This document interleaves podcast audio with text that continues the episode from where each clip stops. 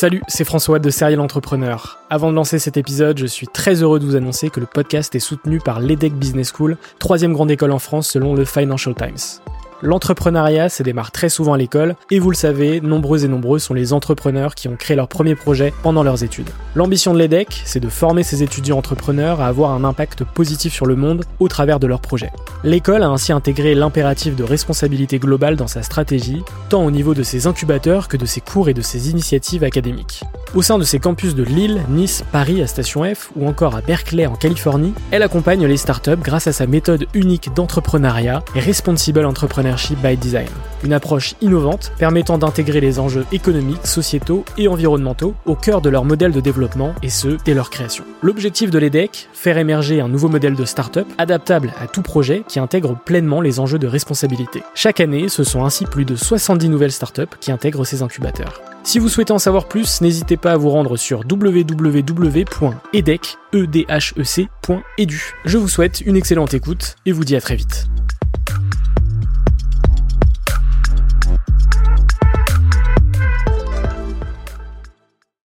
Bonjour, c'est François Lay et vous êtes sur Serial Entrepreneur, le podcast des entrepreneurs.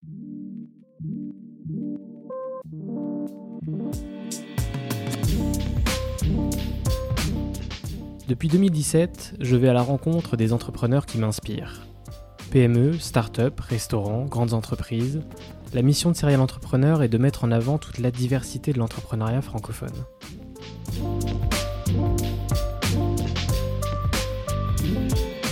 Vous écoutez le 55e épisode de Serial Entrepreneur. J'ai reçu Benjamin Blavier, cofondateur et coprésident de l'association Article 1. Né de la fusion de deux associations majeures de lutte contre l'inégalité des chances, Fratelli et Passeport Avenir, Article 1 œuvre pour une société où l'orientation, la réussite dans les études et l'insertion professionnelle ne dépendent pas des origines sociales, économiques et culturelles. Pour une société où la réussite passe par le lien social et l'engagement citoyen. Benjamin n'est pas un entrepreneur comme les autres, c'est un entrepreneur social. Dans ce podcast, il m'a confié vouloir bouger les stats de la mobilité sociale en France. La mobilité sociale, c'est le changement de position sociale d'une personne par rapport à celle de ses parents ou par rapport au cours de sa vie. Ce sont des sujets qui me touchent tout particulièrement et que j'aimerais aborder de plus en plus dans ce podcast. Article 1, c'est déjà plus de 120 salariés et plus de 15 000 bénévoles qui œuvrent pour permettre à chaque talent de choisir et de construire son avenir avec confiance et ambition à travers du mentoring. L'association est notamment lauréate principale du dispositif Un jeune, un mentor, visant à soutenir des projets de mentorat en France. Elle est notamment missionnée par le gouvernement.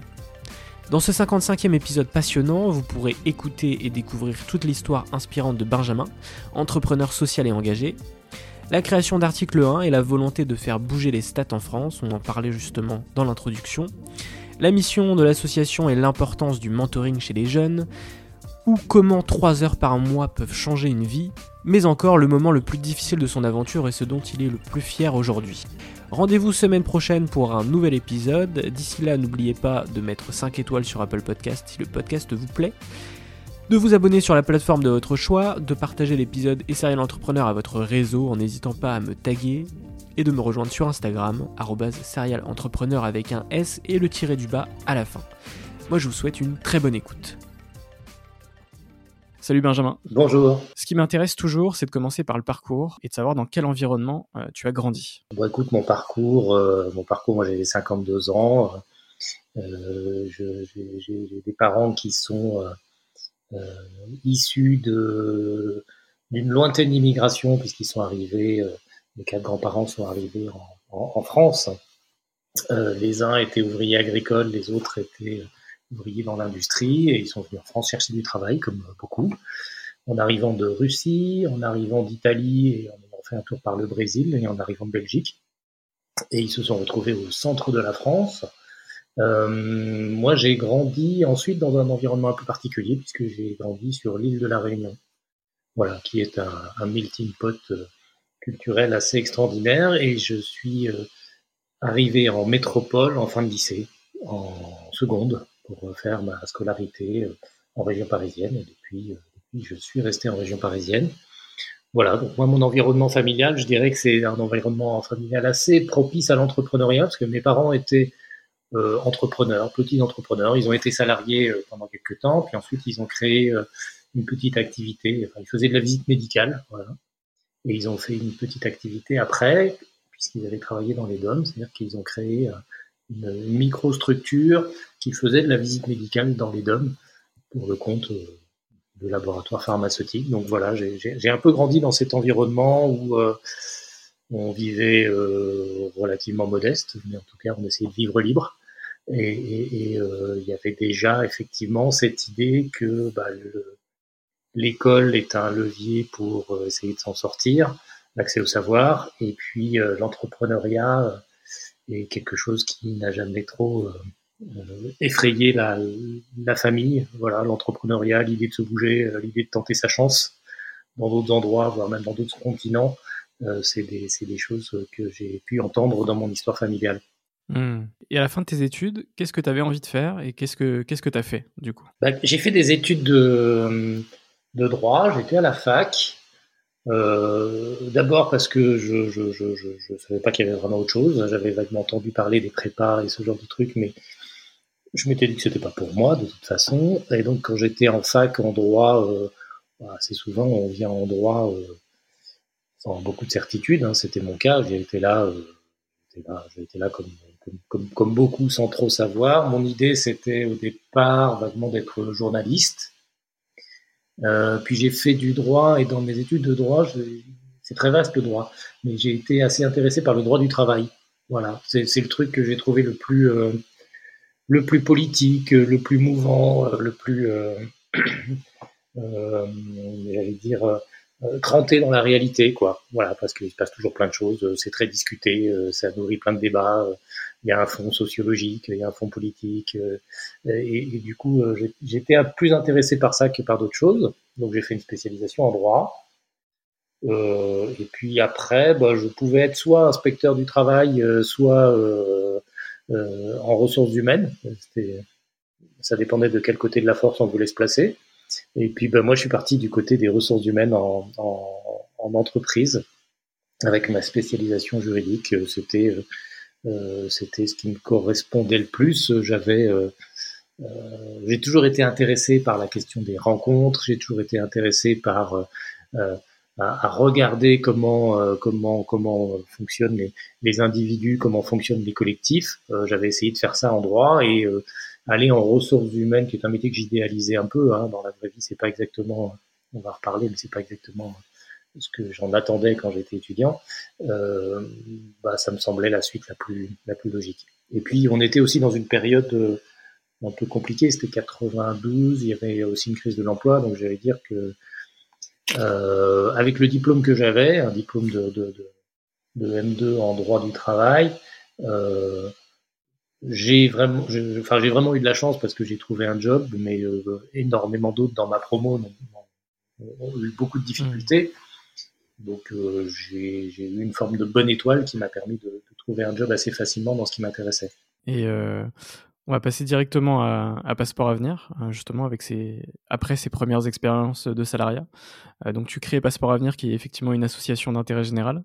Ouais. Est-ce que tu peux me parler de, de cette association et de, de, savoir, de comprendre comment tu l'as, comment et pourquoi tu l'as créée? Ben, Je l'ai créée parce que j'ai fait 15 euh, ans de salariat avant. Euh, enfin, 15 ans, ouais, c'est ça, 92-2005 euh, un peu moins. Euh, et quand j'ai fait du, du salariat, j'étais en ressources humaines et euh, ce que je voyais de ce métier de ressources humaines me, me bah, je, m'attristais un peu. C'est-à-dire qu'en gros, euh, c'était beaucoup un métier où on, on ajustait les tuyaux d'entrée et de sortie, on recrutait, on virait, on s'occupait un peu de la paix sociale, mais ça allait pas bien loin. Et moi, j'avais une vision euh, peut-être un peu plus idéalisée de ça. Je me disais, c'est quand même dommage, les entreprises ont un vrai rôle à jouer pour euh, insérer, pour euh, jouer le jeu de la diversité, pour aller chercher les talents au-delà des étiquettes. Euh, et elles ne le font pas. Euh, et je trouve ça dommage, voilà, parce que l'entreprise c'est un lieu d'inventivité, c'est un lieu où on sait prendre des risques, c'est un lieu où on, sait dire non, c'est un lieu où on peut même faire des erreurs. Euh, c'est moins facile en politique publique, ça, ça, ça pardonne pas. Donc moi je, trouve que l'entreprise est un terrain de jeu formidable et je, je voulais faire ça. Donc j'ai planché sur des initiatives d'insertion, je travaillais sur la question de la diversité en entreprise euh, dès, dès, dès que j'ai été DRH en fait. Et, euh, et à un moment, j'étais chez SFR et j'ai eu une chance assez extraordinaire, c'est que euh, j'étais arrivé chez SFR, à l'époque j'étais Vivendi, parce que je parlais anglais, j'avais bossé avant chez Apple, euh, ils avaient des ambitions à l'international, et euh, je suis arrivé dans ce contexte et euh, il y a eu une crise, c'était la crise de l'Internet à l'époque, la bulle avait explosé, c'est vieux, mais voilà, ça, ça, a existé. Donc du coup, il n'y a plus d'expansion à l'international et on m'a dit, bah écoute, réfléchis à ce que tu as envie de faire. Voilà. Et donc, moi, je leur ai dit, bah écoutez, je vais vous proposer quelque chose. J'étais en RH, euh, j'aurais dit, on va, euh, on va travailler sur un sujet. Quand vous prononcez le, nom de l'entreprise, SFR, euh, vous êtes euh, plutôt mal vu à l'époque. Euh, on vous tombe dessus parce que l'entreprise est jeune, parce que vous gagnez de l'argent, parce que vous êtes vu un peu comme des mercenaires, parce qu'on ne connaît pas votre histoire et votre ancrage. Donc j'avais dit, bah, on va travailler sur, sur cette question et on va essayer de réfléchir au sujet de société sur lequel on peut faire quelque chose. C'était le début de, de la, de la RSE, de ces trucs-là. Ça s'appelait pas comme ça. Et donc, j'ai eu un titre un peu étrange qui était le titre de directeur citoyenneté. Voilà. Un peu étrange. Et donc, du coup, voilà, j'étais une forme d'intrapreneur. On m'a dit, en gros, crée tes chantiers et qu'est-ce que tu as envie de faire? Donc, j'ai eu la chance de pouvoir faire ça.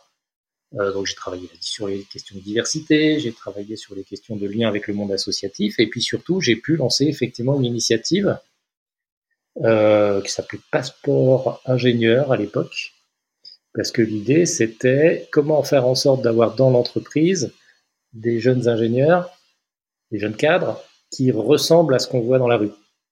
Voilà. Euh, alors que bah, euh, ceux que je voyais sortir des écoles d'ingénieurs, il n'y avait pas une énorme diversité. Il y en a plus que dans les écoles de management, mais avait pas tant que ça. Et donc, euh, c'était ça l'idée. Et je me suis inspiré un peu de mon histoire perso. C'est-à-dire que je me suis dit, euh, quand on va voir dans les écoles d'ingénieurs et en amont des écoles d'ingénieurs, dans les lycées, pour essayer de comprendre pourquoi il n'y a pas de diversité à la sortie, euh, le constat, c'est qu'on rencontre des jeunes qui vous disent, ben, ce qui m'a manqué, c'est de l'info. Je ne sais pas ce que c'est que la réalité des métiers, je ne sais pas quel est l'écart de salaire, je ne sais pas pourquoi ça vaut la peine de faire des études supérieures longues alors que avec mon bac plus 2, euh, je peux m'en sortir et je suis peut-être même le premier diplômé du supérieur de ma famille. Euh, il y avait aussi une question de manque de réseau. Voilà, je, personne ne peut m'enseigner sur les métiers, je vais avoir du mal à trouver un stage, je ne sais pas comment me présenter, j'ai jamais passé un entretien. Puis il y avait surtout une question de manque de confiance. C'est pas pour moi. C'est pas pour moi, j'ai pas les moyens, j'y arriverai jamais, c'est pas mon monde. Et, et, et ça, euh, mon constat, c'était que bah, les, les, les acteurs de l'école font ce qu'ils peuvent, les profs font ce qu'ils peuvent, ils sont en première ligne, euh, ils font leur possible. Mais à un moment, on est dans une espèce de grande blague en France, c'est-à-dire qu'on fait croire que euh, euh, les profs tout seuls dans leur coin vont permettre de surmonter toutes ces questions et toutes ces, toutes ces inégalités, et ça, c'est juste pas possible. Les profs, faut qu'ils travaillent sur les contenus pédagogiques, sur la carte scolaire, sur la, façon d'enseigner, sur les modes de sélection, enfin, tout ça, évidemment. Mais par contre, tous les freins euh, culturels, matériels, psychologiques, euh, et, et, le manque d'infos qui existe, c'est pas eux qui peuvent faire quelque chose. Et donc là, je m'étais dit, il y a une place. On peut aller chercher des volontaires en entreprise, les mettre en face de ces jeunes et faire en sorte de les accompagner pour qu'ils aillent le plus loin possible. C'était ça, Passeport Avenir. C'était juste ça. C'était l'idée de créer une connexion assez tôt au niveau du bac avec des jeunes qui avaient du potentiel pour faire des études longues, mais qui euh, l'avaient pas forcément dans la tête parce que bah, il y avait ni le réseau, ni l'info, ni la confiance euh, et euh, les booster le plus loin possible. C'est né comme ça et euh, en 2005, je l'ai lancé en interne chez SFR pendant un an. Et puis comme ça a bien marché, bah, après, dans la foulée, en 2006, on a, on a créé une association. Quelles ont été un peu les, les, grandes actions, en tout cas les typologies d'actions qui ont été menées euh, chez Passeport Avenir? C'était essentiellement ça. Ça a démarré par euh, du mentorat euh, pour des jeunes qui voulaient devenir ingénieurs. Donc en gros, on allait chercher des élèves en BTS et on les convainquait de faire une année de plus en prépa, dans des prépas partenaires, avec des mentors. Et ensuite, on leur disait, bah, quand tu seras en école d'ingé, on t'accompagnera de bout en bout. Et donc, on avait du mentorat individuel, plus après, toute une série d'ateliers collectifs qu'on pouvait leur proposer pour essayer de les faire progresser. Donc, quand ils étaient en, BTS, on leur faisait des ateliers sur, par exemple, la préparation des oraux, pour chercher une alternance, pour chercher un stage. on leur faisait des ateliers sur le financement des études pour les rassurer sur le fait que s'ils continuaient leurs études, ils allaient pouvoir trouver des, solutions de, financement. on les a beaucoup aidés sur la recherche de stages on les a aidés à partir à l'international, parce que c'est des, gamins qui euh, n'en avaient pas la possibilité ou se l'interdisaient. Euh, et puis évidemment, on aidait avec, les mentors à faire en sorte qu'ils puissent au final trouver un job, euh, ce qui se faisait dans, l'immense majorité des cas. Donc c'était essentiellement ça, relation individuelle, avec en plus des, des ateliers, des contenus collectifs, des aides matérielles qu'on pouvait leur proposer pour les aider. je, donne un exemple concret parce que c'était euh, c'était assez sympa. On était vraiment parti de trucs très pragmatiques. Euh, par exemple, on avait constaté que euh, après la prépa, bah, il y a beaucoup de jeunes qui font le tour de la France pour aller passer des concours. Mm. ça c'était avant confinement, mais en tout cas voilà, ils faisaient ça. Et du coup, bah, ça leur coûtait une fortune. Parce que d'une part, il fallait payer les concours, et d'autre part, il fallait euh, se payer l'hébergement, se payer les transports, des choses comme ça. Euh, et le résultat, c'est que les, jeunes qui avaient le moins d'argent, bah forcément, ils se censuraient. C'est-à-dire qu'ils s'inscrivaient pas aux écoles les plus prestigieuses parce que les chances de pouvoir y accéder étaient vraiment minimes. Donc, euh, du coup, ils se l'interdisaient. Voilà, là où quelqu'un qui était un peu mieux, un peu plus à l'aise financièrement pouvait tenter l'école en disant, bah, j'ai peut-être une chance sur 50, mais euh, au moins je l'essaye. Euh, voilà, et ça, moi, je trouvais ça inacceptable. Donc, on a mis en place des, trucs. C'était vraiment très concret. On avait négocié avec une chaîne d'hôtellerie euh, vraiment très dire low cost pour avoir des tickets d'hébergement pour que les jeunes puissent aller être hébergés dans des hôtels aux quatre coins de la France. On avait négocié avec SNCF pour avoir des, des, des, des, billets à prix réduit euh, pour qu'ils puissent passer leur concours. Euh, c'était sur le mois de mai, sur le mois de juin, c'était concentré pour pas qu'ils puissent partir en vacances avec, hein, mais en gros, euh, ils pouvaient, avec ces tickets, faire, faire, faire, faire, le, faire leur tour de France. et puis, on avait négocié avec les, les concours, voilà, ceux qui gèrent les concours, pour faire en sorte qu'il euh, y ait des tarifs réduits, voire, euh, voire coûts gratuits pour les boursiers. On a lancé un peu ça, puis après ça a été repris et, généralisé, mais c'était le genre d'initiative très concrète qu'on pouvait nous essayer de prendre. Donc c'était vraiment en partant des besoins des jeunes. ok, où sont les freins? Et on essaye de voir lesquels on peut lever un par un, euh, en, allant discuter directement avec des partenaires et, sans être sans être acteur public. C'est-à-dire qu'on avait aussi cette cette liberté que, que l'État n'a pas, voilà, et cette indépendance d'aller euh, d'aller directement s'adresser à, à, ces acteurs. Alors, on est vraiment sur les prémices euh, d'article 1, puisque Passeport Avenir euh, a fusionné avec Fratelli en 2017 pour créer justement cette association. On aura l'occasion d'en parler dans, dans, quelques minutes.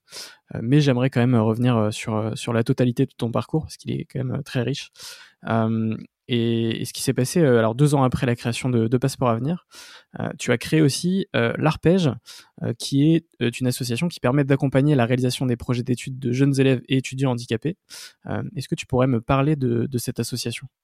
Oui, alors je l'ai créé, je l'ai co-créé, on était avec, oui. avec, avec d'autres, avec notamment Guy Tisserand qui, qui, qui gère un cabinet de conseil sur les questions de handicap dans l'entreprise. Euh, j'étais encore chez SFR et euh, ce que je faisais avec Passeport Avenir, je m'étais posé la question de comment on pourrait envisager la même chose pour des jeunes en situation de handicap. Qu'est-ce qu'on peut imaginer pour eux, pour les aider dans leur parcours d'études? Sauf que la question se posait en termes radicalement différents. Le, le gros du sujet pour les jeunes en situation de handicap, c'est le pré-bac. C'est comment on les aide à aller jusqu'au bac. Voilà, parce qu'il y en a très peu qui passent le cap du bac et très peu qui sont dans les études supérieures. Et j'allais dire, quand ils sont dans les études supérieures, ça reste dur, ça reste contraignant, mais là, il y a déjà un certain nombre d'aides et les entreprises en particulier sont, plutôt friandes des profils euh, bac plus en situation de handicap. Euh, quand même des taux de chômage importants, etc. Mais on va dire, si vous avez un bac plus et que vous êtes en situation de handicap, vous avez beaucoup plus de chances de rentrer dans l'emploi. Et l'immense majorité, à l'époque c'était plus de, plus de 80%, des jeunes en situation de handicap ne vont pas jusqu'au bac. Donc il y avait un enjeu très différent. Le passeport avenir, c'était pour les bac plus.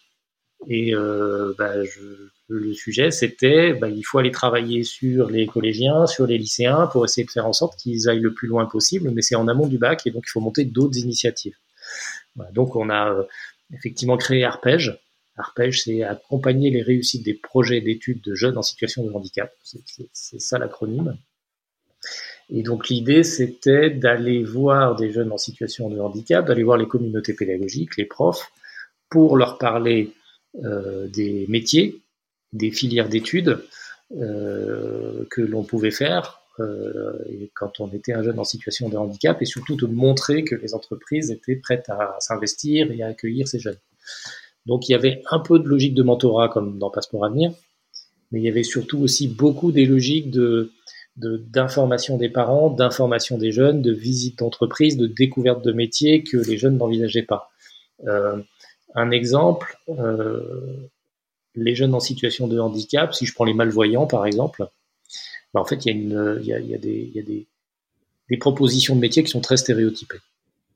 Quand on, parle des métiers de, de handicap visuel, euh, bah, en gros, on leur propose des métiers qui sont un peu toujours les mêmes, et nous, notre idée, c'était de dire, bah, il faut qu'on casse un peu ça et qu'ils se disent que finalement, il y a plein de métiers qui sont possibles, même en ayant un handicap visuel.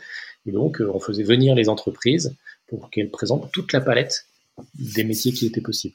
L'idée, c'est mmh. vraiment d'élargir les horizons et de faire en sorte que ces jeunes se projettent en, confiance en se disant, au bout, il y a quelqu'un qui m'attend et, euh, et, je, peux, je peux tracer ma voie, même si c'est pas évident, je peux tracer ma voie, aller euh, au moins jusqu'au bac et pourquoi pas au-delà.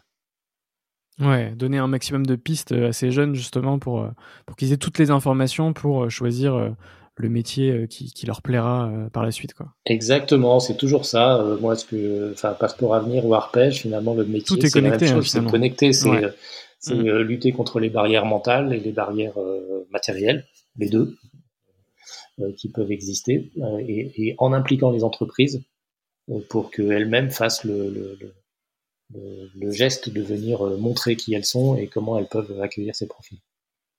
Hmm. C'est vrai que ton parcours est, vraiment super connecté, euh, justement, euh, et, très cohérent, parce que c'est vrai que dans le podcast, on peut voir aussi des entrepreneurs qui font différents projets qui n'ont rien à voir, qui sont totalement différents, etc. Et, c'est très bien aussi. Mais, mais là, c'est vrai que c'est particulier. On va aussi parler de, des deux autres projets avant de revenir à l'article 1. C'est les entreprises pour la cité et également plus récemment l'ascenseur. Euh, alors, les entreprises pour la cité, c'est il y a, il y a une, une, douzaine d'années, on va dire, euh, en 2008, euh, où tu étais euh, directeur de diversité et relations entreprises de, des entreprises pour la cité. Est-ce que tu pourrais me parler de ça? Donc, j'imagine que c'était justement euh, pour accompagner des jeunes, peut-être et moins jeunes aussi, à entreprendre et de, milieux défavorisés, c'est ça? C'était, c'est toujours, hein, ça, c'était à l'époque pas un think tank, mais un do tank. En gros, c'était un club de mise en action, quoi, qui réunissait des entreprises où on partageait sur des sujets de responsabilité sociale, des, bonnes pratiques, des expertises euh, et des initiatives qu'on mettait en commun. Euh, et, à l'époque, moi, j'étais arrivé en particulier sur le sujet de la diversité. C'était les débuts. Il y avait le label diversité, il y avait la charte de la diversité en 2004. Euh, il y avait beaucoup d'entreprises qui commençaient à mettre en place des, responsables diversité en leur donnant mandat pour mettre en place des, plans de lutte contre les discriminations et pour favoriser la diversité à l'intérieur des entreprises. Commençaient à se mettre en place ces réseaux. Et puis il y avait besoin d'expertise, de, lieux d'échange pour, euh, bah, en gros, aider les entreprises à progresser. Donc euh, moi, je suis arrivé dans ce contexte. Euh, il y avait déjà eu la charte de la diversité euh, qui avait été lancée, et donc moi, comme été un peu engagé sur ces sujets et que j'étais RH par ailleurs, je me suis dit bah c'est le le, le, bon endroit. Voilà, c'est le bon endroit pour faire progresser la question de la diversité en entreprise en ayant un regard euh, pas forcément militant extérieur qui dénonce les pratiques des entreprises, mais quelqu'un qui sait de l'interne comment ça fonctionne. C'est-à-dire, euh, un recruteur dans une, entreprise, il peut pas me la raconter à moi sur comment on fait un recrutement. J'en ai fait pendant dix ans, donc je, sais comment il fonctionne. Donc je, sais quels sont ses biais, je sais à quel moment il y a des risques de discrimination, je sais comment on peut euh, les, contourner, je sais quels sont les outils que l'on peut mettre en place euh, si on a un peu de volonté, un peu d'argent. Et donc du coup, euh, c'était cette posture-là qui m'intéressait. C'était vraiment comment aider les entreprises à progresser sur ce sujet de de la diversité sur les sujets d'insertion. Donc oui, on a fait des trucs très sympas. On a bossé déjà euh, beaucoup euh, sur le, label diversité, qui permet aujourd'hui d'attester que les entreprises font des choses concrètes pour lutter contre les discriminations. on a mis en place beaucoup de programmes d'audit diversité qu'on allait faire dans les entreprises. Donc voilà, c'était une posture de conseil. On, débarquait et puis on analysait tous les process, puis à la fin on leur faisait un rapport un peu plus ou moins sanglant pour leur dire bah voilà où vous en êtes sur euh, différents enjeux de diversité avec des recos, des choses que vous pouvez euh, mettre en place. Hmm. Euh, voilà, donc c'était c'était cette posture là qui a permis euh, de faire travailler la diversité et de faire prendre conscience aux entreprises de tout ce, que tout ce que ça recouvrait. Donc par exemple, on a beaucoup travaillé évidemment la, la, la sur la question des jeunes des quartiers, donc la diversité culturelle, comment on fait pour l'intégrer, tous les stéréotypes associés, etc. Mais on a aussi posé les bases euh, de toute la réflexion sur la diversité euh, liée à l'orientation sexuelle. On a pas mal parlé déjà à l'époque de euh, religion, comment on gère la diversité religieuse dans une entreprise avec toutes les questions que ça, des fois très conflictuelles que ça peut supposer. Euh, voilà, donc c'était ce boulot-là que, que l'on a mené. Euh, exemple concret, par exemple, on a publié euh, des, des, guides à destination des entreprises où on avait fait des petites analyses et des enquêtes sur les stéréotypes liés par exemple à la question des origines ou liés par exemple à la question du handicap dans les entreprises. Quels sont les stéréotypes existants dans la tête des managers euh, euh, Qu'est-ce qui est efficace pour les contourner euh, Quels sont les outils Est-ce que c'est de la formation Est-ce que c'est justement faire du mentorat de quelqu'un qui est en situation de handicap Voilà, on va comparer un peu les, différents outils. Donc voilà, j'ai fait ça pendant trois ans. Je le faisais en parallèle de Passeport Avenir, parce que Passeport Avenir était encore relativement balbutiant.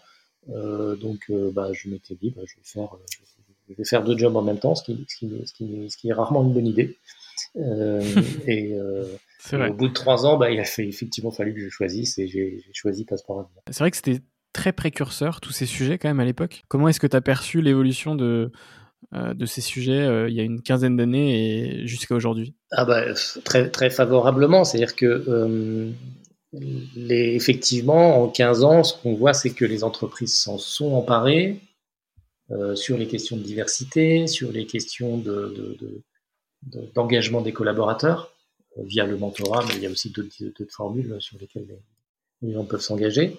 Euh, je pense que, ouais, effectivement, moi j'étais peut-être parmi les, les, les, premiers à en parler parce que c'était une conviction assez profonde chez moi de dire que les, les gens en entreprise ne viennent pas bosser que pour améliorer les vidas ou le cash flow. Euh, ça, ça marche plus. Enfin, ça, ça, ça, marche pas dans, euh, Là, c'est de plus en plus euh, affirmé, en particulier par les jeunes générations, mais c'est pas récent. Ça, fait 20 ans que c'est comme ça. C'est-à-dire que les, gens affichaient une posture en entreprise euh, qui n'était pas leur, leur, leur, envie réelle et ils se sont de plus en plus affirmés en disant bon bah ok, je bosse pour améliorer le cash flow et les d'un, mais pas que. Je veux aussi euh, que mon entreprise soit responsable, soit impliquée, etc., etc. Donc ça, on l'a vu, on l'a vu s'affirmer petit à petit. Euh, moi, je suis ça euh, euh, évidemment avec beaucoup d'intérêt. C'est que je, je, je, vois que les entreprises sont de plus en plus actives. Ce qui, ce qui m'intéresse, c'est une espèce de tournant qu'on voit, je crois, depuis un an ou deux, qui est que sur toutes ces questions de diversité, de RSE, d'engagement, de sens au travail, bah, tout ça a été vu euh, jusqu'à il y a un an ou deux comme euh, sympathique mais accessoire. Hmm. Un peu périphérique, quoi. Faut le faire. un accessoire communication, quoi. Ouais, voilà, on le fait parce que bon, nous demande des... il, y a, certains Uluberlu nous posent des questions, donc faut qu'on ait la hmm. réponse quelque part dans notre plaquette de code ou sur notre site web. Mais voilà, c'était assez annexe. Et là, la grosse différence, c'est que je trouve que depuis deux ans, euh, en tout cas au niveau des directions d'entreprise, il y a beaucoup plus d'envie d'agir. Il y a beaucoup plus d'envie de, de, de pas laisser ces sujets de responsabilité sociale un peu à l'extérieur en périphérie, mais de l'intégrer au cœur de l'activité. Beaucoup de dirigeants, pas tous, hein, il y en a qui s'en foutent, mais beaucoup de dirigeants, euh, à titre personnel, ont envie, eux aussi, dans leur job, de faire autre chose que du cash, et arrivent de plus en plus à embarquer leurs équipes et leurs actionnaires. Ça, c'est assez nouveau. Euh, ça fait deux ans que je peux parler à des, à des PDG euh, d'entreprises qui ont du répondant quand je leur parle de discrimination, de diversité, d'inclusion, d'insertion, de lien social, parce que c'est des sujets sur lesquels ils ont réfléchi, sur lesquels ils s'intéressent, sur lesquels ils se demandent quoi faire. Alors qu'il y a deux ans, ils me renvoyaient vers leur DRH ou leur patron de formation.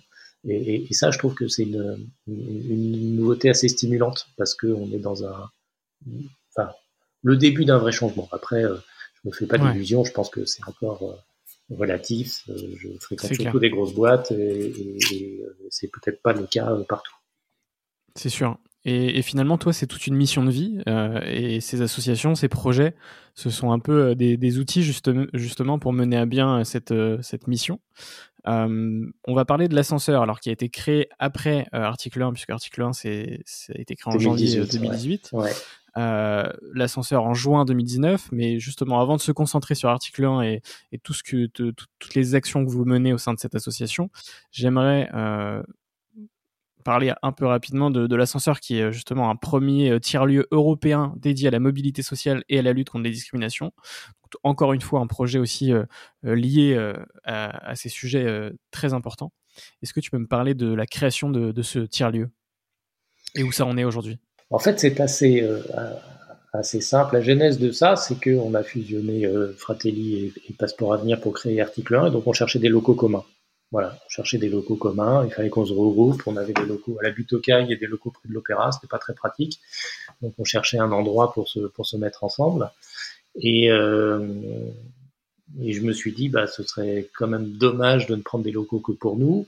On pourrait se regrouper à plusieurs euh, pour euh, avoir un lieu où on puisse parler d'une seule voix de ces enjeux d'inclusion et d'égalité des chances.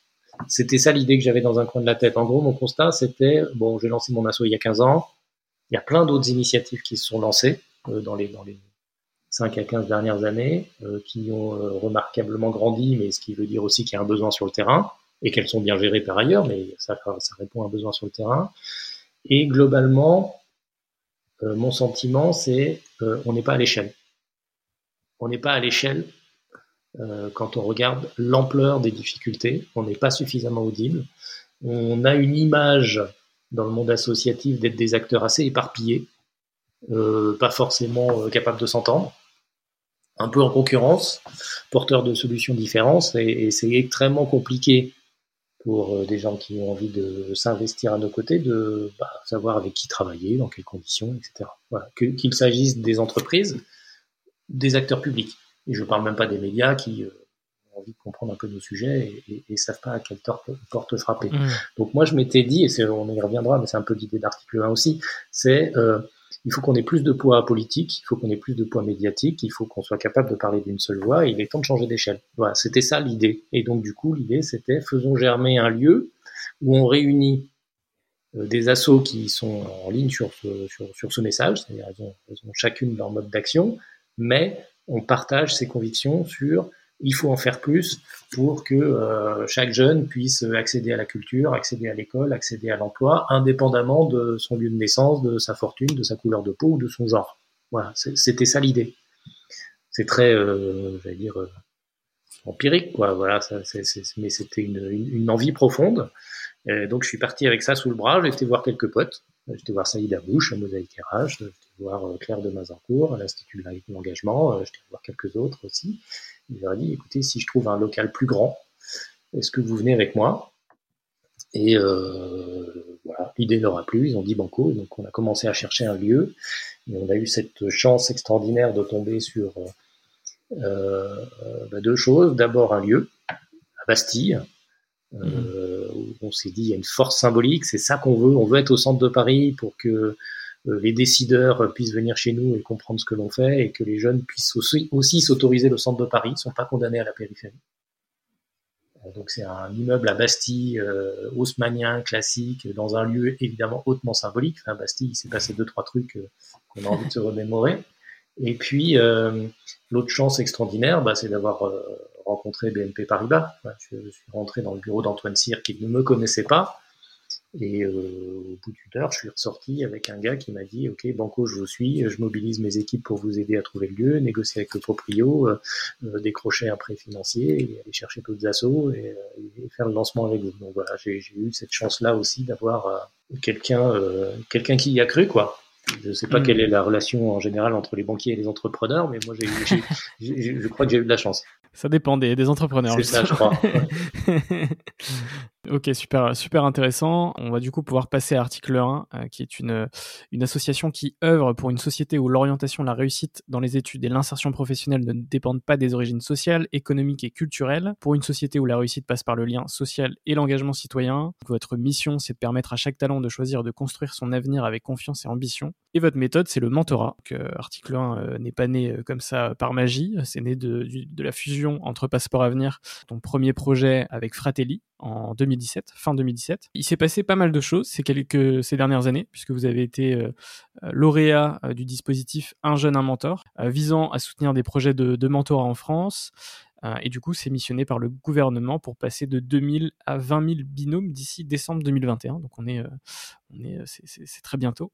Est-ce que tu peux, alors on va également aussi parler de la plateforme demain.org. Euh, à la place du i, on met un 1 euh, demain.org, qui a été mise en ligne le, en septembre 2021. Euh, est-ce que tu peux me, parler de tout ça? Oui, bien sûr. Un Petit point pour, pour revenir sur l'histoire. Effectivement, Fratelli est né à peu près en même temps, un peu avant nous, enfin avant Passeport à venir, en 2004. Et on faisait exactement la même chose. C'était du mentorat de jeunes issus de milieux défavorisés, plutôt prometteurs pour les booster dans leur parcours d'études et faire en sorte qu'ils aillent euh, le plus loin possible.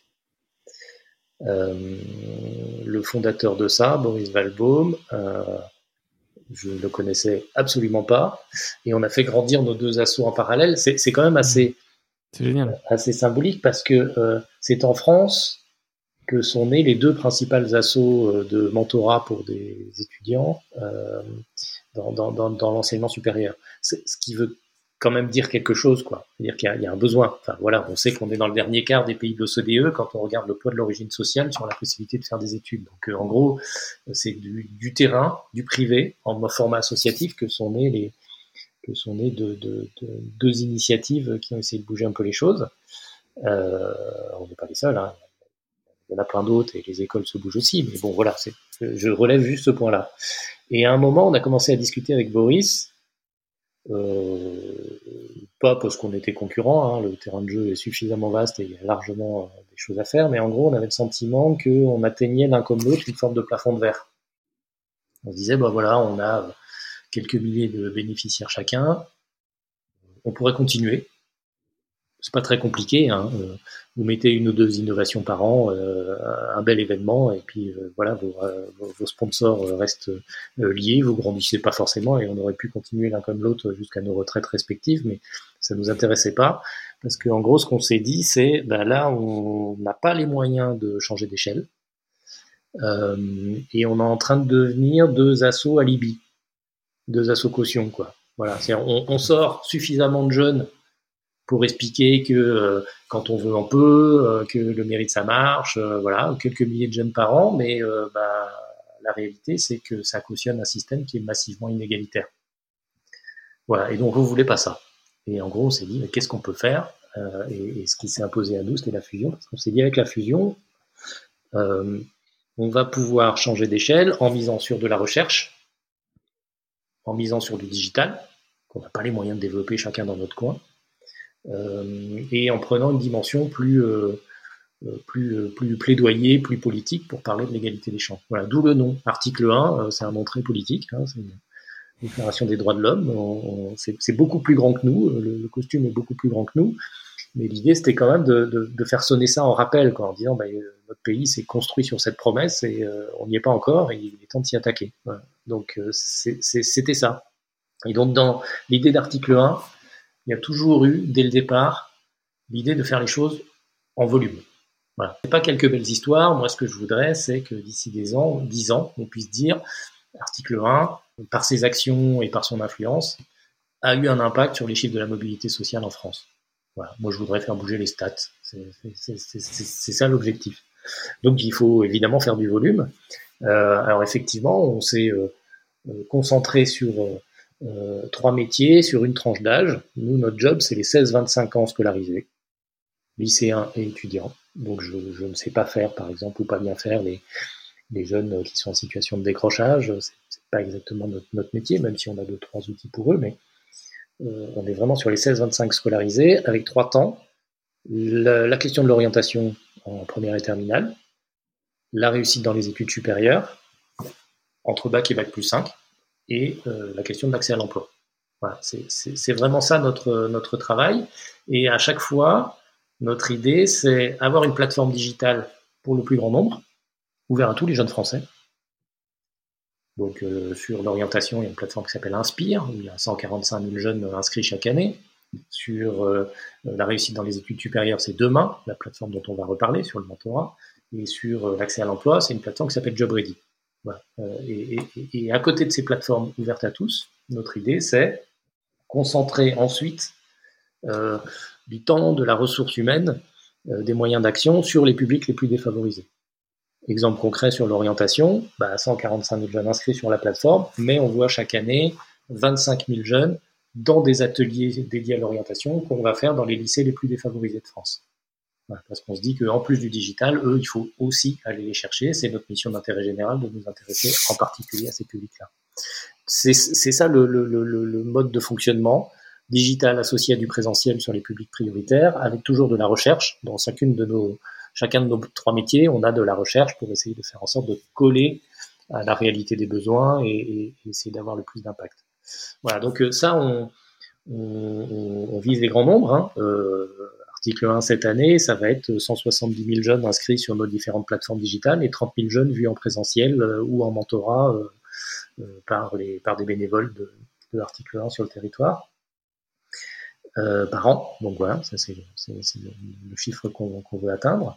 Et puis euh, effectivement, on a, euh, on avait jusqu'à présent un manque.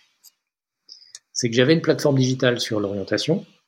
On a construit une plateforme digitale sur l'accès à l'emploi, mais je n'avais pas l'outil digital pour euh, arriver à changer d'échelle sur l'accompagnement dans les études supérieures qu'on fait via du mentorat. Voilà, entre bac et bac plus 5, euh, euh, bah, j'avais 2000 binômes de mentorat individuels qu'on avait constitués à la mano, j'allais dire, qui marchent très bien. C'est de l'accompagnement qui dure entre 2 et 5 ans. On a des super résultats et des histoires extrêmement fortes d'engagement avec des jeunes qui sont extraordinaires, mais qui sont peu nombreux. Et donc moi, ça fait un moment que euh, avec Boris, on se dit c'est quand même dommage qu'on n'arrive pas à populariser le mentorat, à en faire plus, euh, parce que la réalité, c'est que euh, jusqu'à présent, l'État ne s'y intéressait pas, et donc pour financer du mentorat, il fallait avoir recours au financement par des entreprises, donc exclusivement privées, donc forcément un peu limité en volume, quoi. on peut pas changer, on peut pas changer la France avec du mentorat avec du mécénat euh, qui le finance, il faut, il faut à un moment qu'une politique publique s'en mêle. Et là, ben voilà, l'État s'en est mêlé. C'est-à-dire qu'à un moment, ce qu'on raconte depuis 15 euh, ans autour de l'impact du mentorat, et c'est pas simplement en France, hein, c'est à l'échelon mondial, c'est-à-dire que c'est prouvé maintenant par la recherche que le mentorat, c'est un investissement relativement faible, et quand c'est bien maîtrisé, il y, a, un métier hein, derrière le mentorat, quand c'est bien maîtrisé, ça a un impact extrêmement précieux pour booster les parcours euh, des, jeunes, euh, bah, le, gouvernement a compris qu'il était temps d'accélérer et a effectivement euh, lancé un appel à projet, un jeune à mentor, en mettant de l'argent sur la table, en disant on doit passer de 25 000 jeunes mentorés, tout assaut confondu, donc nous on en avait 2000 là-dedans, enfin 2500, euh, à 100 000 cette année et 200 000 l'année prochaine. Et donc cet appel à projet a été lancé et nous on en a profiter pour reproposer cette solution qu'on avait dans nos cartons depuis un moment mais qu'on n'arrivait pas à financer, qui était de dire, OK, construisons un outil pour véritablement démocratiser le mentorat, faire en sorte qu'il soit accessible à tous les jeunes, quel que soit leur profil, mais aussi faire en face, euh, en sorte que n'importe qui, quasiment n'importe qui, puisse devenir mentor gratuitement. Voilà, sans condition de diplôme non plus. C'est-à-dire que je veux que le mentorat puisse être ouvert à tous. Un jeune qui est en prépa euh, doit pouvoir être mentoré s'il le souhaite par quelqu'un qui est quatre dans une boîte et qui a fait une prépa et qui ensuite fait un beau parcours. Mais ça doit être vrai aussi pour le jeune qui fait un bac pro euh, en, je sais pas, en horticulture, qui doit pouvoir être aussi euh, mentoré par un horticulteur euh, qui va l'aider à trouver son stage et à trouver ensuite l'employeur qui lui correspondra et puis peut-être des, spécialisations qui vont lui plaire. C'est ça l'idée. C'est-à-dire que je pense qu'il est vraiment temps de démocratiser et de casser les codes du mentorat qui aujourd'hui sont plutôt réservés, pas dire une élite, mais aujourd'hui c'est quand même plutôt réservé à des, des jeunes qui sont euh, défavorisés mais plutôt méritants scolairement, avec des publics qui sont aujourd'hui plutôt des cadres à cadres sup euh, qui euh, ont un peu une liberté de gestion de leur temps. Donc cela, il faut le continuer bien sûr, mais nous on se dit, il faut aussi que des jeunes en bac pro puissent en profiter. Il faut aussi que des jeunes qui ont des mauvais résultats scolaires et qui sont un peu perdus ou qui ont besoin de se réorienter puissent être accompagnés. Et il faut que tout le monde ait, accès à cette solution, qu'on soit favorisé ou défavorisé. Donc on, le fera grâce à la plateforme demain.org, où en gros, cette plateforme, bah, elle vous permet en tant que jeune de dire quels sont les besoins que vous avez. je suis en, je rentre en études supérieures euh, je, viens de la campagne, je débarque dans une ville, euh, je vis un choc culturel, j'ai besoin de soutien moral et d'un peu d'aide méthodologique pour réussir mes cours. Euh, je suis à bac plus 2, je vais chercher une alternance, j'ai jamais passé un entretien de ma vie. Je suis à bac plus 4, j'aimerais partir à l'international, je sais pas comment faire, il faut que je parle mon anglais. Ou je suis à bac plus 5, il va bientôt falloir que je cherche un job, j'hésite entre plusieurs jobs, mais personne n'est capable de me les faire découvrir. Je, je donne quelques exemples très concrets de ce que les jeunes peuvent identifier. Et en face, bah, nous, on a des mentors qui disent, moi, je suis prêt à passer trois heures par mois pendant six mois euh, sur tel ou tel sujet. Voilà où, là où je peux aider. Et nous, ensuite, on fait, on fait le matching et on lance la relation pour qu'il y ait une forme d'entraide extrêmement concrète sur des sujets précis. Euh, bah, où ça va avoir immédiatement de l'impact parce qu'on sait que ce genre de rencontre, euh, euh, ça peut faire des petites victoires, aider à passer un examen, trouver un job, euh, mais ça peut aussi changer des vies, quoi.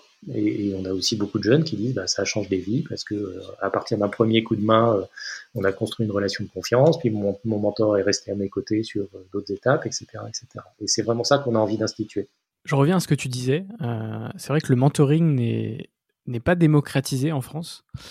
autant dans l'entrepreneuriat, enfin avoir un mentor, c'est quelque chose d'assez fréquent, d'assez naturel finalement. Euh, mais moi, je me souviens euh, à l'époque où j'étais euh, étudiant, surtout, enfin lycéen notamment, ensuite en, études supérieures, je me suis absolument jamais posé la question d'avoir un mentor ou, ou, même je pense que je ne savais même pas peut-être comment en avoir un et qu'est-ce que ça, allait m'apporter finalement. donc c'est vrai que la, mission d'article 1 est hyper euh, hyper importante, je pense, euh, versus euh, tout ce que peut apporter, tout ce que ça peut apporter du mentoring justement à des jeunes.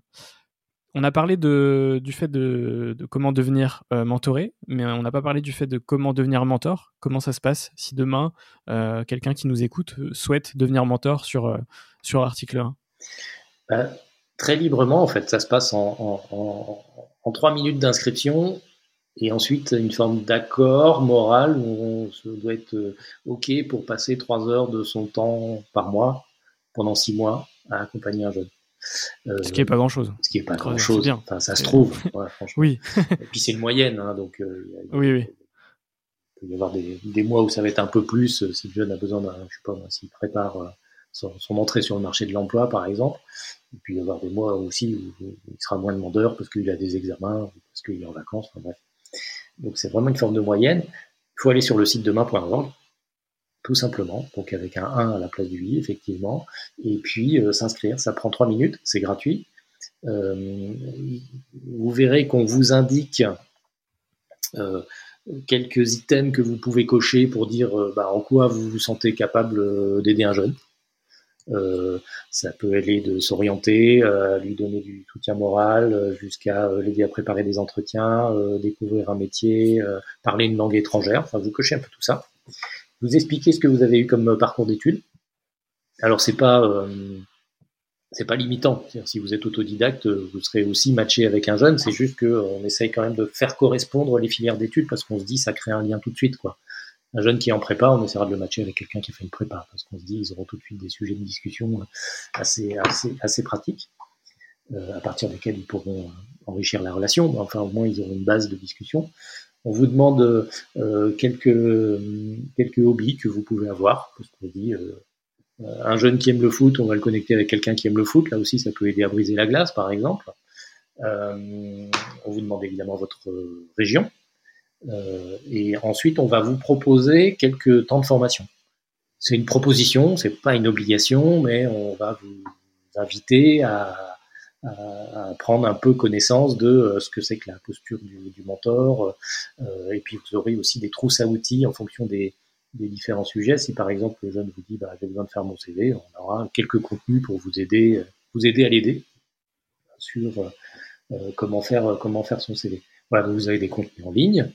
Euh, et puis ensuite, bah, vous patientez un petit peu. Ça va être euh, allez, entre 3 et 10 jours de patience pour vous matcher avec un jeune. Euh, pourquoi? Bah Parce que concrètement, il faut qu'on trouve un jeune qui vous corresponde.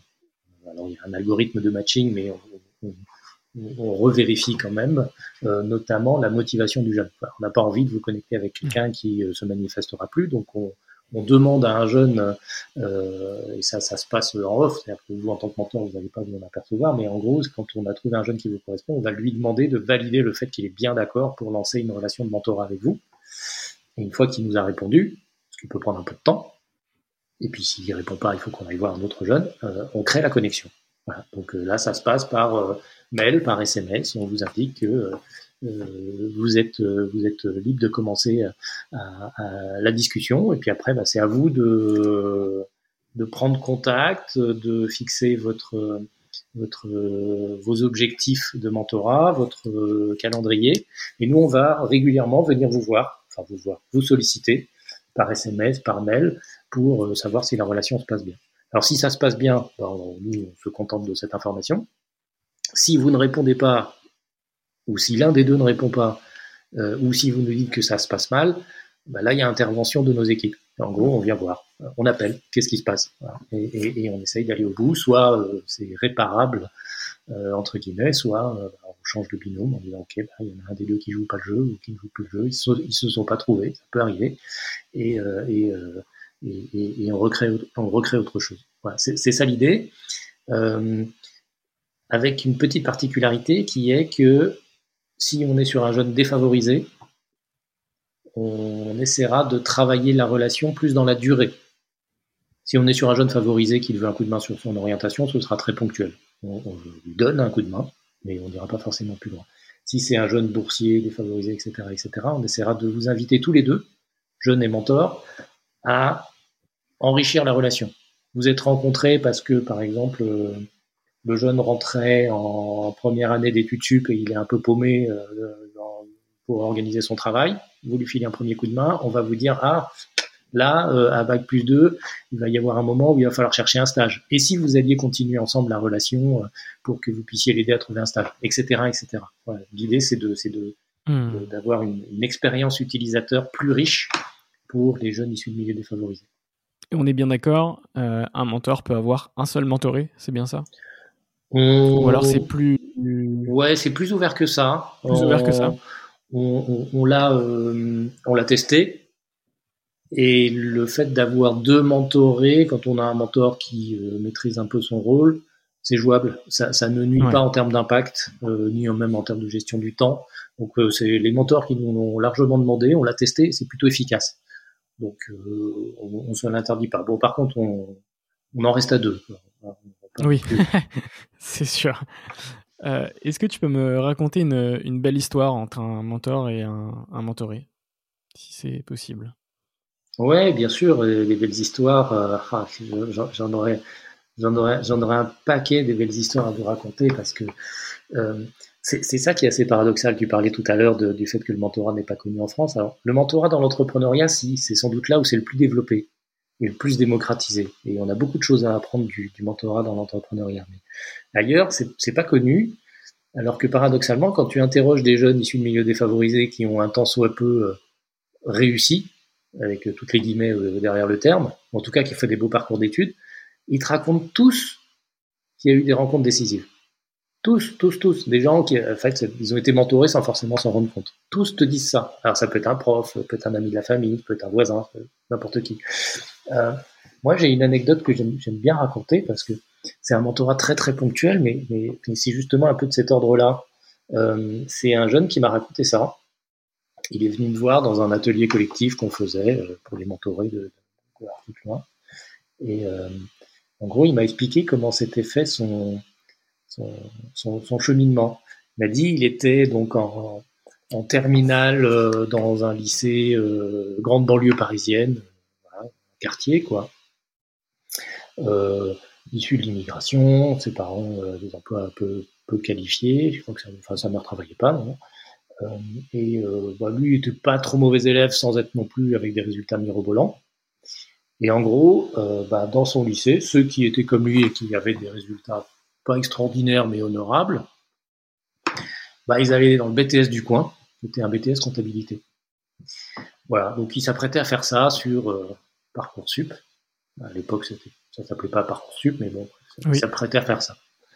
Et euh, il m'a dit qu'un jour, il s'était senti pas très bien, il a un peu mal au ventre, machin, donc il a pris rendez-vous avec son médecin de famille, qui voyait depuis 15 euh, ans, euh, et comme euh, c'était un peu en urgence, il a pris le dernier rendez-vous du soir, quoi. Voilà. Donc euh, le médecin l'a vu, euh, voilà. Bon, bref, et à la fin, ils ont un peu discuté. Le médecin lui dit, mais qu'est-ce que tu fais en ce moment, etc. Ah, bah, je suis en train de remplir mon, mon dossier Parcoursup, qu'est-ce que tu vas faire, etc., etc.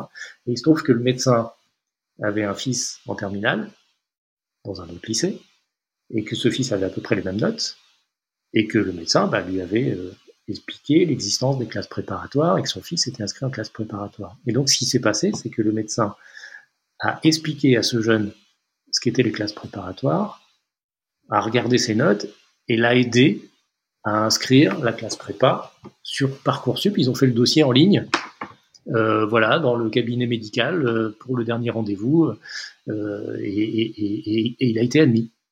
Et c'est comme ça que sa vie a changé. C'est-à-dire que il a suffi de vraiment pas grand-chose, un peu de temps, un peu de bienveillance, pour lui ouvrir des horizons qu'il n'aurait sans doute jamais dépassé. Il aurait peut-être été très heureux avec un BTS comptabilité, sauf que maintenant il est en école de management et son destin n'est évidemment pas du tout le même que si euh, il avait fait le BTS du coin, où il se serait d'ailleurs peut-être pas plu parce qu'il aurait été là un peu par hasard et pas forcément sans que ce soit une, motivation profonde. Et ça, c'est juste pour dire que euh, des histoires comme ça, il y en a plein, et on s'aperçoit que le destin, il est encore très fortement lié au hasard des rencontres alors que ces rencontres, elles devraient, être possibles pour tous. C'est juste ça qu'on essaye de faire, moi. C'est que moi, j'ai plein de jeunes qui me disent, en fait, moi, euh, je suis aujourd'hui bac plus 3, 4, 5 et, et je m'en suis à peu près sorti, mais j'ai eu une chance folle et je connais plein de jeunes qui étaient plus smart que moi, qui sont restés plantés sur les, les, les, les bancs de l'école, qui n'ont pas fait les bonnes rencontres, qui n'ont pas fait les bonnes décisions, que personne n'a aidé à, à, surmonter des, des, des, moments un peu compliqués ou à prendre des bonnes décisions au bon moment, et du coup ils sont plantés. Et, enfin plantés. Ils n'ont pas été aussi loin que ce qu'ils auraient pu faire. Il y a beaucoup de jeunes qui vivent avec ce, ce sentiment un peu de d'imposture en disant ben ok euh, pourquoi moi pourquoi pas eux?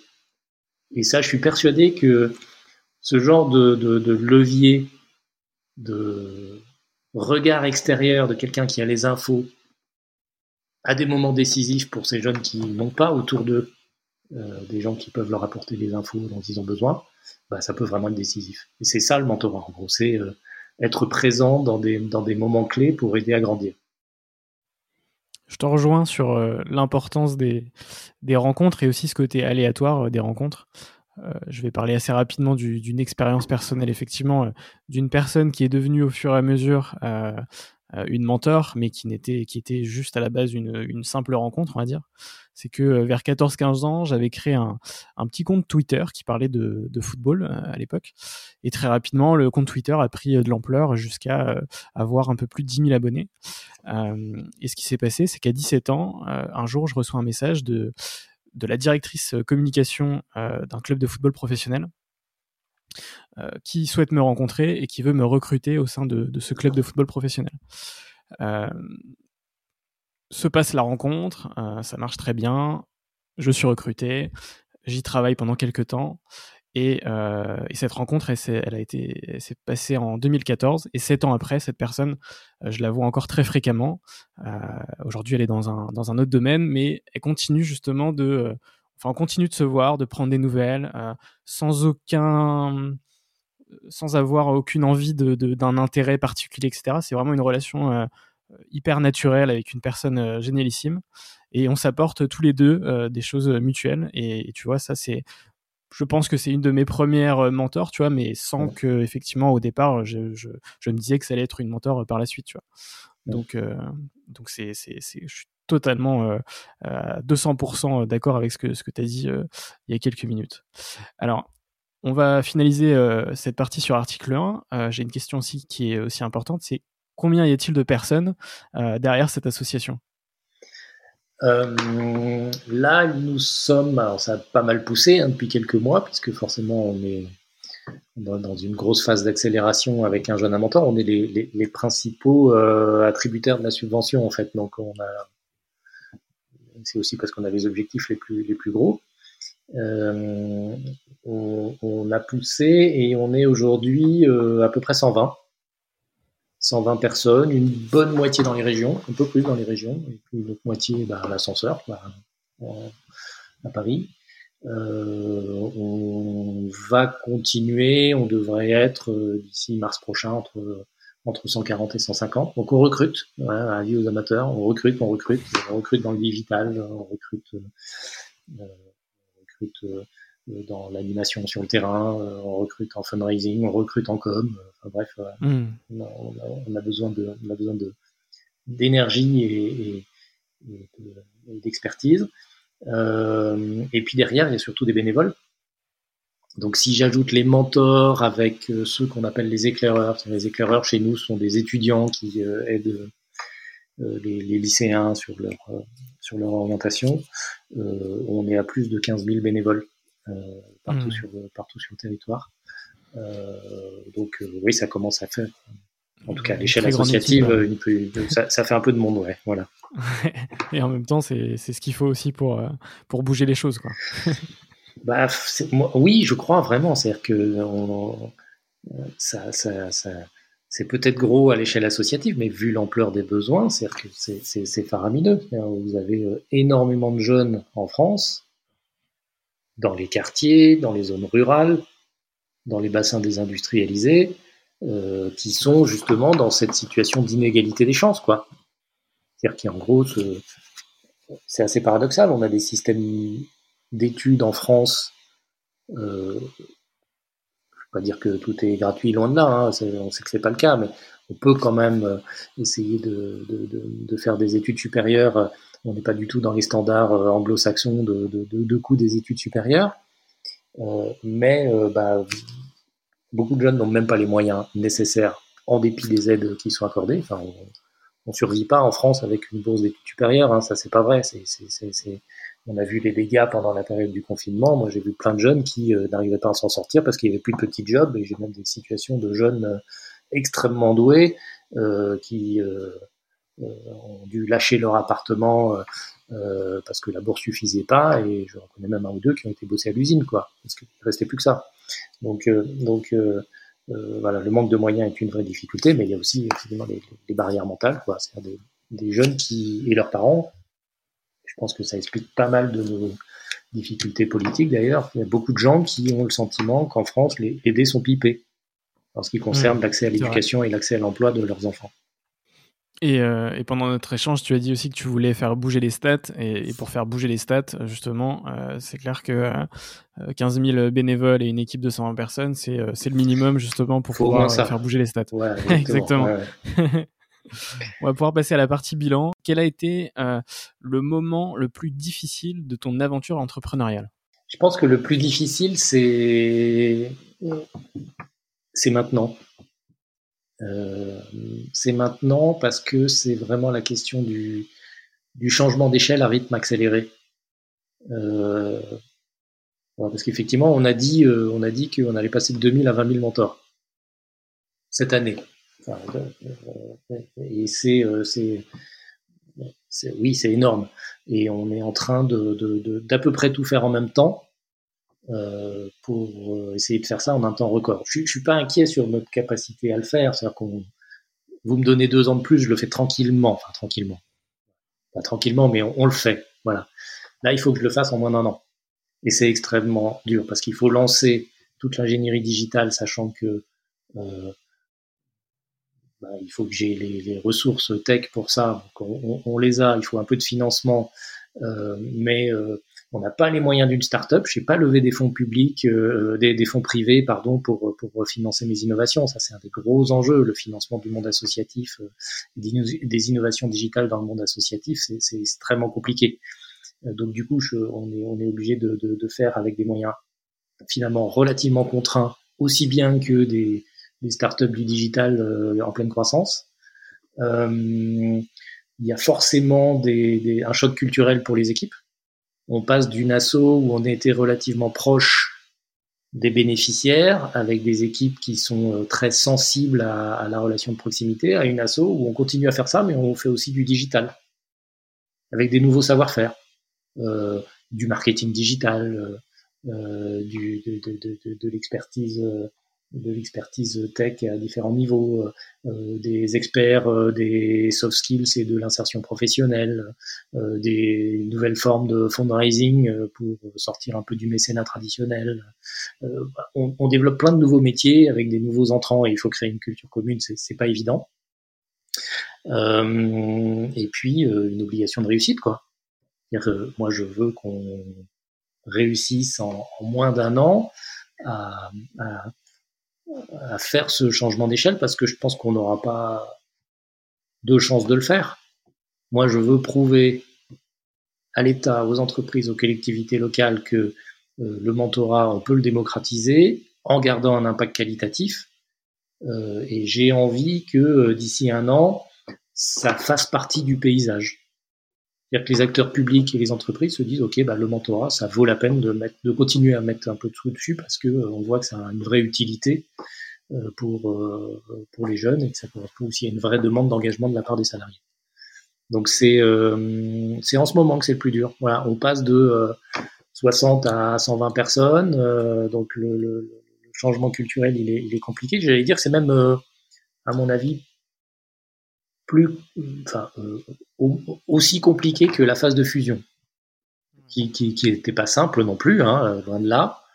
Euh, mais là, notre contrainte, c'est quand même vraiment celle du, celle du temps, qui est extrêmement restreint. Il faut, faut, faut, tout faire très vite. Voilà. Mais bon, c'est un challenge et les équipes sont, sont assez emballées par ça aussi, donc, euh, donc euh, c'est c'est pas une difficulté insurmontable, mais, euh, mais c'est un peu trapu, quoi. C'est sûr. Et, l'autre question, euh, bilan, c'est de quoi es-tu le plus fier aujourd'hui? Moi, je suis le plus fier de euh, les prémices de ce que je disais tout à l'heure, quand je disais on, voit, euh, on, veut changer les chiffres en matière de mobilité sociale. deux aspects de fierté dans, l'actualité récente. le premier, c'est notre sujet devient audible on parle de plus en plus de la question de la mobilité sociale. Il y a eu euh, toute une rentrée littéraire là avec euh, beaucoup de, d'écrits sur la question des transclasses, par exemple. Donc euh, le sujet sort. C'est, plus un truc qui ne concerne que quelques sociologues cachés dans un coin que personne n'écoute. C'est, c'est, quelque chose où en fait on est en train de se dire mais si notre pays par certains aspects ne va pas bien, c'est peut-être parce que cette question-là est une question centrale et qu'on n'a pas bien adressée. Donc je, ça, je l'entends. Euh, et, je trouve que c'est un, signe positif. On a sans, doute contribué à ce que ça, sorte. Et le deuxième point dont je suis assez fier, c'est euh, beaucoup de jeunes veulent nous rejoindre et comprennent ce qu'on fait. avant, il y a encore 3-4 ans, les jeunes qu'on recrutait, la question de l'égalité des chances, de la mobilité sociale, de, la diversité, c'était un peu confus, quoi. Ça correspondait pas à un projet vraiment personnel. Là, il y a beaucoup de jeunes qui tapent à la porte de l'article 1 en disant je suis engagé sur ce sujet depuis tout petit parce que bah, soit je suis passé dans votre assaut, soit j'ai entendu parler des enjeux d'égalité des chances, et euh, c'est chez vous que j'ai envie de venir parce que je, je pense que c'est là que ça se passe. Et ça, ça me, ça me rend très fier d'avoir euh, mmh. d'avoir ce, ce, euh, des jeunes qui arrivent en me disant bah j'ai un peu grandi avec article 1 et, euh, et en gros euh, j'ai envie de m'investir à vos côtés. Bon, après ça rehausse le niveau d'exigence évidemment hein, parce que ils sont aussi très très très engagés mais c'est très bien comme ça et ça c'est vraiment une nouveauté et j'ai un regard sur eux assez, ouais, c'est fier parce que je me dis, bah, on a peut-être avec d'autres, évidemment, je relativise, hein, mais avec d'autres, un peu, un peu contribuer à créer cette, cette génération qui changera les choses. On va pouvoir passer à la partie rencontre, mindset, entrepreneuriat. la première question, c'est est-ce que tu peux me citer une ou deux rencontres qui t'ont le plus marqué dans ta vie? Est-ce que tu as eu un, des mentors, par exemple? Non, j'y ai, réfléchi et j'ai pas vraiment eu de mentor. Il y a deux personnes auxquelles je pense. Il y a un monsieur qui s'appelle Jérôme Duvalamel, qui était euh, directeur général chez euh, SFR. Et moi, j'étais arrivé en responsable RH, etc.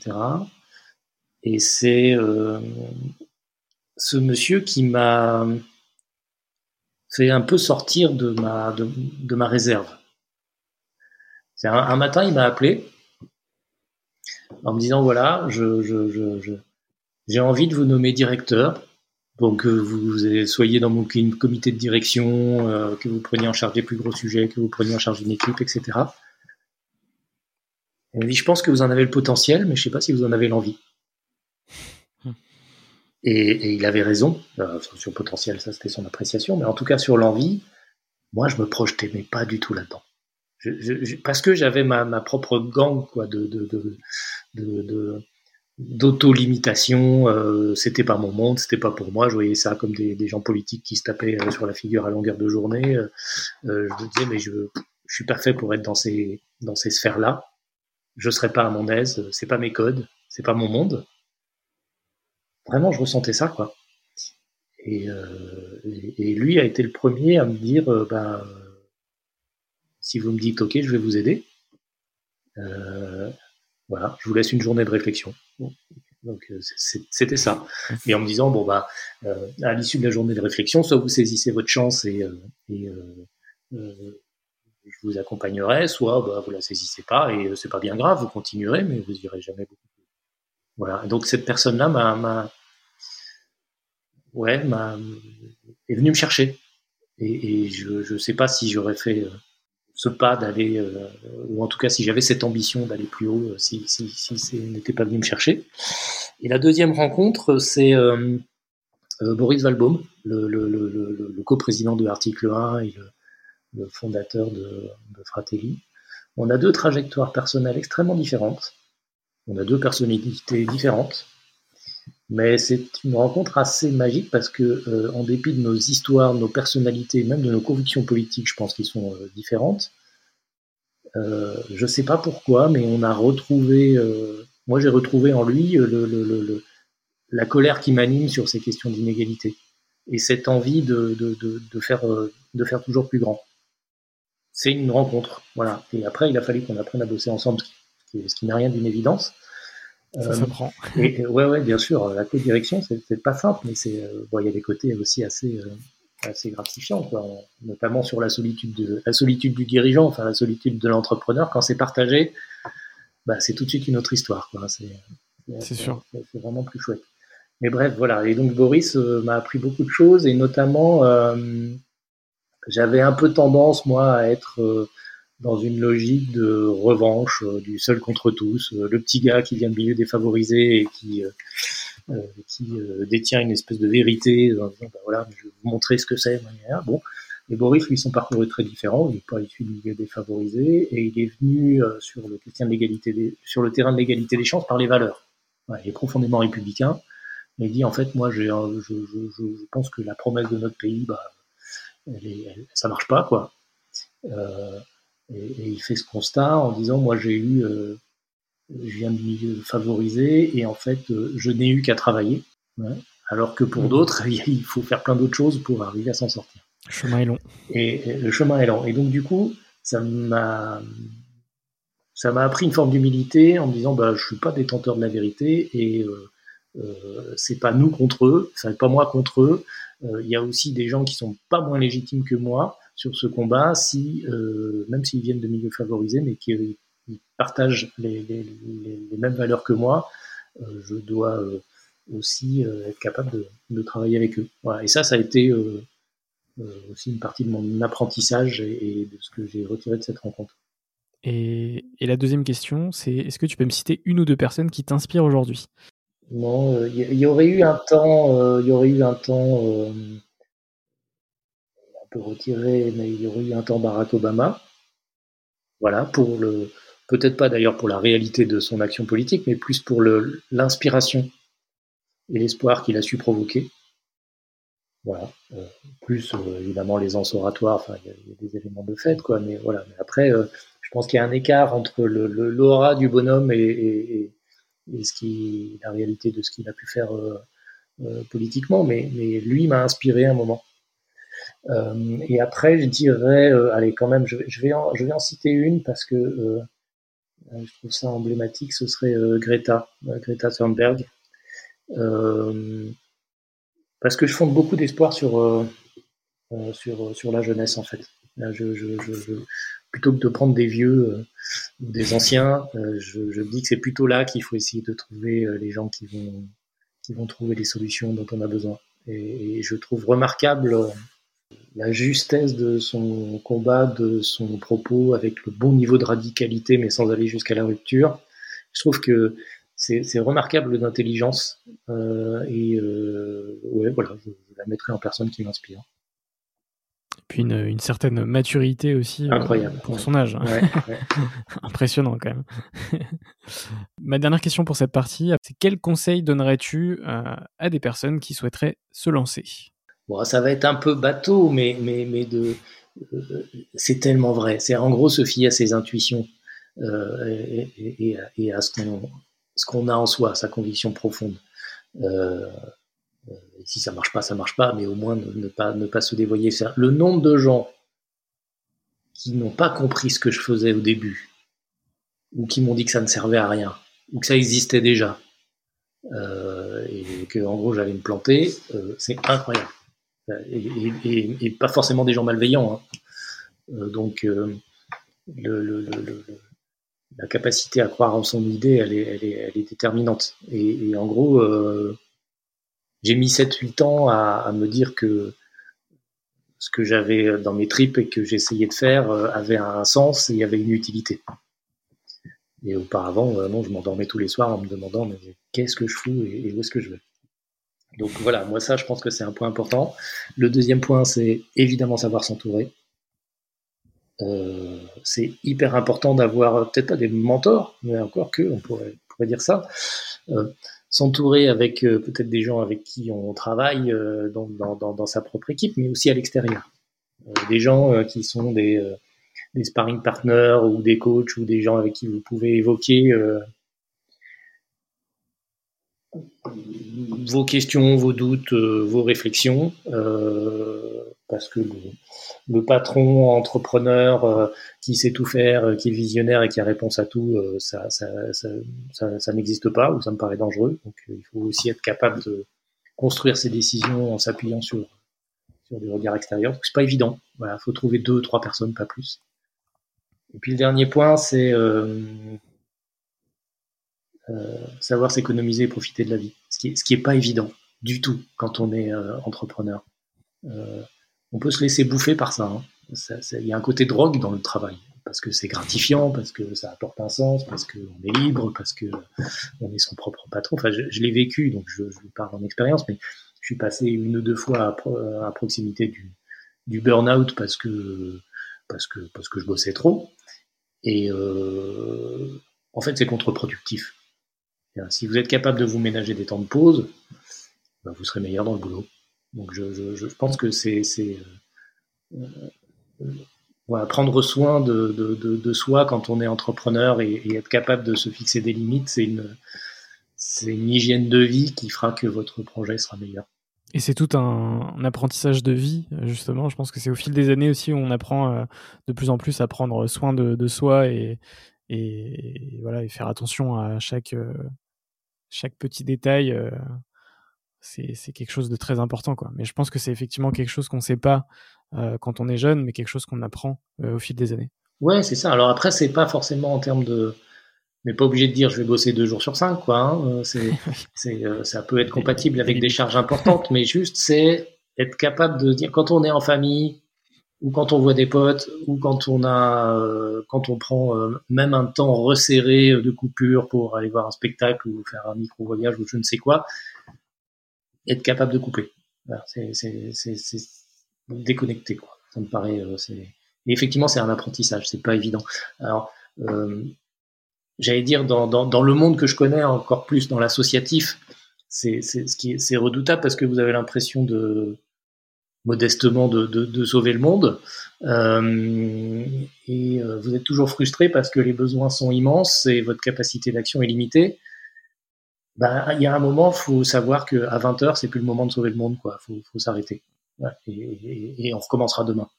Et ça, c'est euh, moi, ça m'a ça m'a mis des années hein, avant, que je, avant comprenne ça. On va pouvoir passer à la dernière partie de, ce, de cet échange.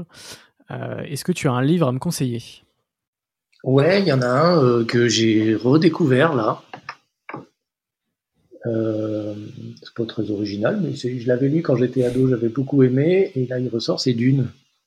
Euh, j'ai beaucoup hmm, aimé Dune avec euh, une forte dimension onirique, avec un monde parallèle. Alors là, en termes d'échappatoire, c'est génial. Quoi. Les, les, les, les, les 100 premières pages sont un peu complexes parce que c'est un vocabulaire spécifique, mais, mais après, quand on se laisse embarquer, on est, euh, on est dans une réflexion euh, onirique, euh, philosophique, et en même temps dans un, dans un, dans un imaginaire euh, foisonnant. C'est, voilà, c'est, une très belle manière de, de, de, de s'échapper. Euh, donc voilà, pour ceux qui ne l'ont pas lu, ils aient vu ou non le film, c'est ça n'a pas vieilli et ça reste, un, pour ceux qui aiment ça, un, grand bouquin de science-fiction. Très bien, la, la, recommandation est notée, euh, même enregistrée, on va dire. Est-ce que tu as un film à me conseiller? Ouais, moi j'ai deux, trois films euh, fétiches. Euh, j'en citerai deux. C'est pas des récents récents, mais, mais c'est des trucs qui m'ont marqué.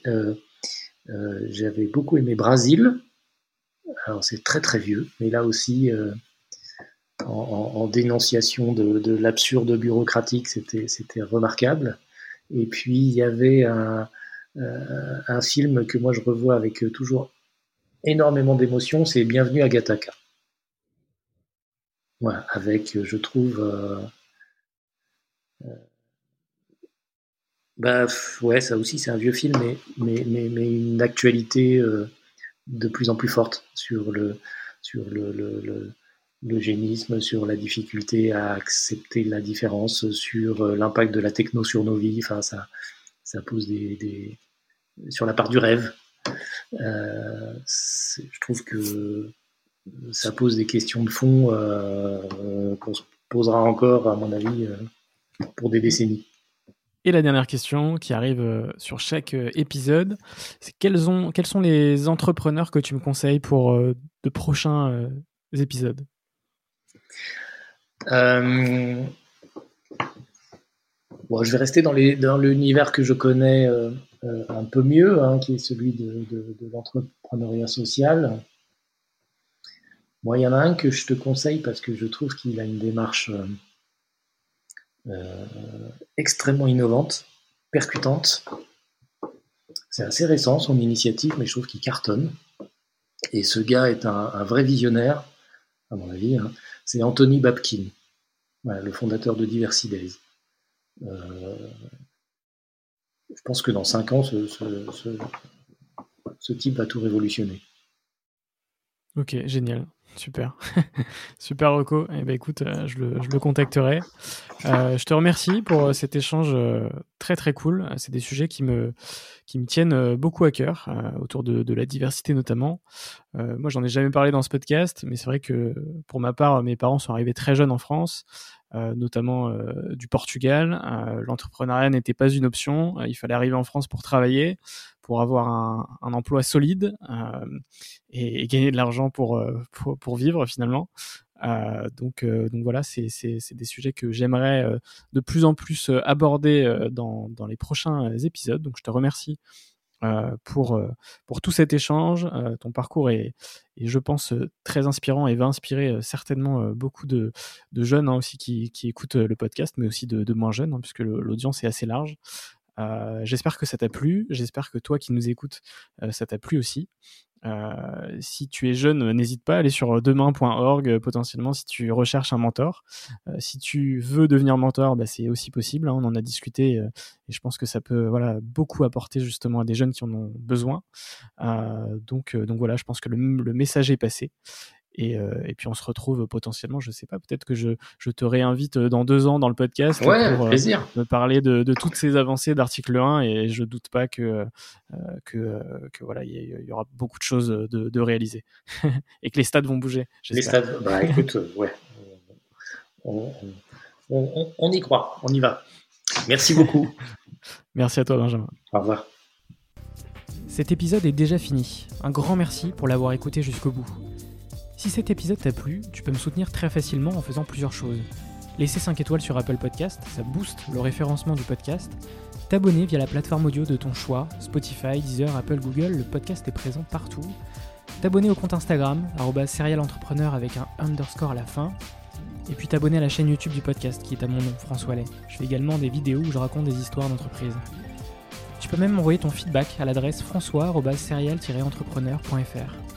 Voilà voilà, on se retrouve très bientôt pour un nouvel épisode. Bisous.